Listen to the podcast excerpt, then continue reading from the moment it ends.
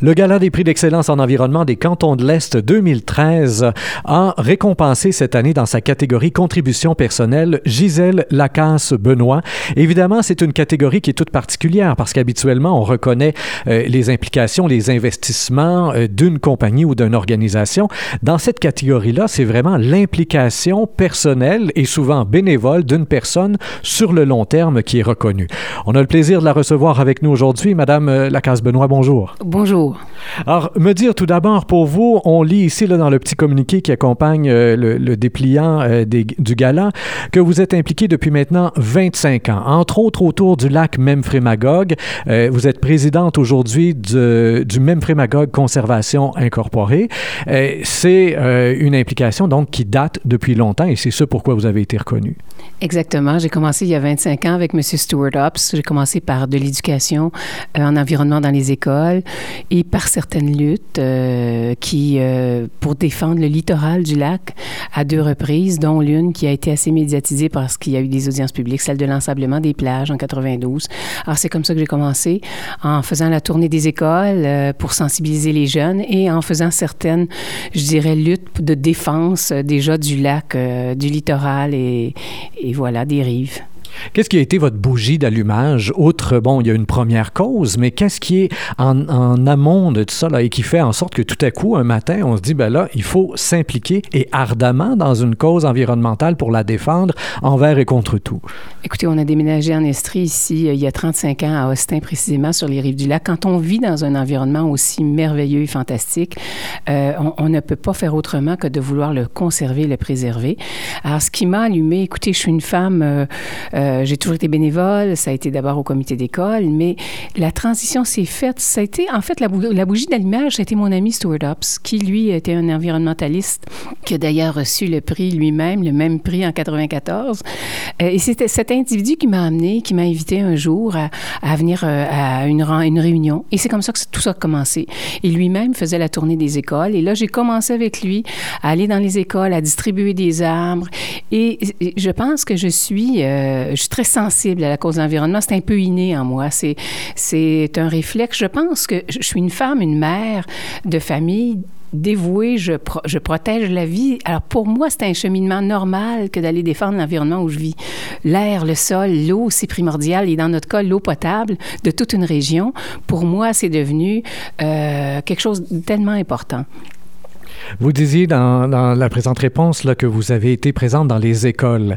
Euh, j'ai euh, quelqu'un que je connais qui travaille justement dans le milieu secondaire et il me confiait dernièrement, les élèves sont saturés d'entendre parler de l'environnement. Et quand on les arrive avec encore un peu plus de recyclage, un peu, c'est comme eh, arrêtez là, depuis la première année du primaire qu'on nous parle de ça, on n'est plus capable, puis de toute façon, ça change rien, la planète s'en va chez le gamme.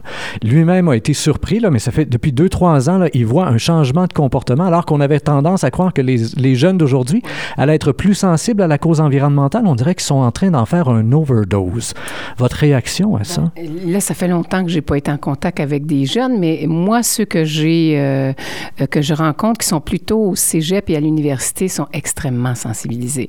Et, on n'a qu'à le voir à chaque fois qu'arrive une bataille, comme ça du Morford. Les jeunes ont été les premiers embarqués avec nous autres. On a eu de l'appui des étudiants, de l'appui des regroupements d'associations étudiantes. On a, donc, moi, moi, je n'ai pas cette perception-là du trop plein là, euh, d'environnement. Pour moi, chez plusieurs jeunes, c'est inné maintenant. Ça fait partie de leur quotidien ou de leur valeur fondamentale. Vous venez de nommer le Mont Orford. Vous avez parlé tantôt de l'ensablement des plages. Euh, hors d'onde, avant l'entrevue, vous me parliez d'un hôtel. Ça a été votre première bataille, donc de lutter contre l'implantation d'un hôtel en montagne qui aurait finalement euh, gâché la vue de pas mal tout le monde. Euh, mais est-ce que les implications, et c'est souvent hein, ce qui est dénoncé par, par exemple, les membres du Parti conservateur à Ottawa, vont dire que les environnementalistes sont des empêcheurs de tourner en rond et que finalement, que s'impliquer dans une lutte environnementale, c'est nécessaire lutter contre le développement économique et domiciliaire d'une région. En fait, ceux qui ont suivi le dossier d'Orford, ils ont très bien perçu qu'on n'était pas contre le développement et on l'a dit haut et fort. D'ailleurs, au même Frémagogue Conservation, on dit la même chose. Nous ne sommes pas contre le développement, mais il ne faut pas le faire n'importe comment, il ne faut pas le faire n'importe où. Et je pense qu'il faut le faire autrement. Dans le cas d'Orford, on voulait construire 1000 condos à l'intérieur des limites d'un parc national. Alors, on s'était battu pour un principe. On n'était pas contre le développement qui aurait pu se faire juste à la limite du parc, sur les terrains du fameux promoteur qui détenait déjà le bail. Donc, on a dit non, nous, on fait respecter un principe, c'est celui des limites d'un parc national. Dans un parc national, on s'entend que c'est une zone de conservation et de récréation également, mais ce n'est pas une zone domiciliaire. Alors, on a fait respecter les limites d'un parc national et, la loi de protection des parcs. C'est devenu, c'est venu consolider et, et je suis convaincue que c'est une des grandes batailles de la décennie au Québec. On a marqué l'histoire des parcs au Québec et je, serais bien surpris que d'autres promoteurs veuillent s'accaparer des terrains de parc public. Le développement peut se faire, mais à l'extérieur. Et encore là, en minimisant l'impact sur le déboisement. Et je prendrai une petite minute pour vous dire que Là où nous, euh, pourquoi le même Frémagogue Conservation s'est impliqué, et moi personnellement, parce que le Mont Orford est dans euh, le bassin versant du ruisseau Castle et il y a eu énormément d'érosion qui descendent de la montagne lorsqu'ils ont décapé le Mont Géraud. Donc, à chaque fois qu'on coupe un arbre dans la section du Mont Orford, ça se répercute sur la qualité de l'eau du lac. Alors, pour nous, la lutte d'Orford fait partie de la protection du lac, du lac. C'est son bassin versant en totalité qu'on doit préserver. Les forêts, toutes les forêts du milieu, du, euh, du, du bassin versant, les milieux humides et les rives, bien sûr. Ça fait maintenant, quoi, 10, 15, 20 ans qu'on réfléchit en termes de bassins versants au niveau euh, de la pollution des lacs. Euh, est-ce que vous voyez une évolution? Est-ce que, est-ce que maintenant, là, euh, c'est non pas gagner, mais entrer vraiment dans la mentalité des gens, justement, que cette idée qu'il y a une collaboration qui est beaucoup plus large que les 10 mètres qu'on peut avoir autour d'un lac, que ça prend, même si on est à 50, 60, 120 kilomètres du lac en question, on a quand même une influence en tant que villageois, finalement, on a quand même une influence sur la qualité de l'eau du lac qui est là. Le concept de bassin versant n'est pas encore compris en totalité. Il faut constamment réexpliquer qu'est-ce qu'un bassin versant. Les gens ne sont pas au courant. Et plus on s'éloigne des rives du lac, moins les gens comprennent qu'ils ont un impact. Il faut vraiment poursuivre et MCI est là depuis 45 euh, ans maintenant et ça fait 45 ans qu'on fait de l'éducation, de l'information et on continue de le faire parce qu'on s'aperçoit que dans certains dans certains cas c'est pas acquis encore. Il y a des nouveaux arrivants en bordure du lac qui sont pas au courant, qui déboisent, euh, qui font euh, qui mettent la terre à nu sans savoir que ça va causer de l'érosion importante lors des pluies.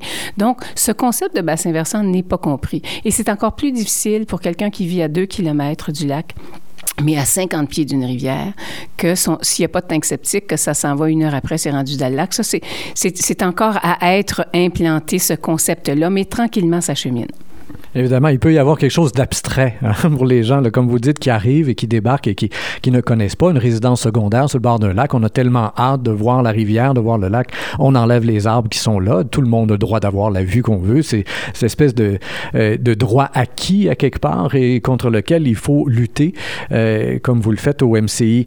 La particularité du MCI, contrairement à d'autres bassins versants euh, ailleurs au Québec, c'est que vous avez une large partie de votre territoire qui est sur les États-Unis, puisque, évidemment, il y a des rivières qui arrivent de ce côté-là aussi. Est-ce que euh, la collaboration là, euh, transfrontalière s'est fait aisément à travers le temps, depuis que vous, vous êtes impliqué là? Est-ce que vous avez noté là aussi une amélioration ou aussi à chaque fois, il faut encore recommencer? Il y a une table de concertation qui a été mise en place par le gouvernement du Québec et euh, le, le, Vermont. Alors, c'est le comité Québec-Vermont où on retrouve à cette table des fonctionnaires des, des différents ministères, autant du côté américain que canadien et nous, la MCI, on a un siège à cet endroit-là, la ville de Magog, de Sherbrooke. Euh, à peu près, c'est une belle table de concertation qui se réunit deux fois par année pour échanger, en fait, de l'information. Mais dernièrement, depuis deux ans, on a fait la modélisation du phosphore pour tenter de voir d'où provenaient les grandes sources de phosphore et, établir un plan d'action afin d'amener la réduction du phosphore, qui est un élément précipitant d'ailleurs pour les cyanobactéries et les plantes aquatiques. Donc, il y a une très belle table déjà en place et ça fonctionne très bien, mais c'est long. Les changements euh, en environnement sont toujours très longs. Ce qu'il faut faire, c'est continuer à établir un plan d'action pour que tous les acteurs soient impliqués les municipalités, les agriculteurs qui ont un très grand impact sur le lac, c'est la première cause. La deuxième, c'est l'urbanisation. Donc, il faut que l'effort soit mis par à peu près tous euh, les autres partenaires maintenant. Pour conclure, Vous avez maintenant 25 ans d'implication en environnement. Vous recevez un prix qui, j'en suis certain, vous fait chaud au cœur. Ça remotive pour les 25 prochaines années ou si ça donne envie de former la relève et de laisser la place? Ben, en fait, je continue toujours, euh, c'est certain, bien que après sept ans à la présidence du même Frémaga Conservation, la semaine prochaine, je céderai ma place euh, à la présidence pour alléger un peu mon travail, mais je reste au conseil et je vais garder le volet de conservation des milieux naturels parce que euh, si on veut sauver ce lac-là, à notre avis, s'il faut faire de la prévention, il y a des corrections à apporter, bien sûr, sur les tanks septiques, sur les bandes riveraines, mais il faut garder les arbres debout, donc préserver les milieux naturels, protéger tous les milieux humides et les cours d'eau. Je resterai impliquée dans ce volet-là, mais je pense que pour probablement comme M. Hobb jusqu'à l'âge de 80 ans, je vais rester impliqué dans les dossiers environnementaux pour suivre ça de très près. Euh, je peux pas m'en dissocier. C'est ma vie, ça fait partie de moi, ça coule dans mes veines, la protection de l'environnement. Madame Gisèle Lacasse-Benoît, félicitations encore une fois pour euh, cette carrière, on pourrait dire pratiquement, cette carrière bénévole dans votre implication ici euh, au niveau de l'environnement et de la protection des lacs et des rivières. Donc, je vous rappelle, chers auditeurs, qu'on parlait avec la lauréate 2013 de la catégorie contribution personnelle du Gala des prix d'excellence en environnement des cantons de l'Est. Chers auditeurs, comme toujours, je vous invite à partager cette entrevue sur Facebook, Twitter et autres réseaux sociaux. Au microphone, Rémi Perra.